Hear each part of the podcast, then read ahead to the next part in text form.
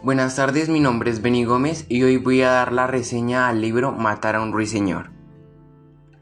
No soy tanto de leer libros, pero este me encantó, más que todo en las partes del juicio, y ahí podemos ver cómo en algunos países no hay justicia y compran al jurado para poder ganar. En este caso vemos como es obvio que Tom Robinson no violó a Mayela Yugul, y aún así pierde el caso. Además de esta parte también me encantó el suspenso cuando Scout, Jem y Dill intentan entrar a la casa de Boo y otras partes icónicas de este libro. Por mi parte al libro le doy un 8.5 porque podía haber sido un poco más dramático, ya que ese es el género de novelas o libros que me gusta leer, y aunque no tuvo tanto drama, me encantó. Mi nombre es Benny Gómez y esto ha sido todo. Hasta la próxima.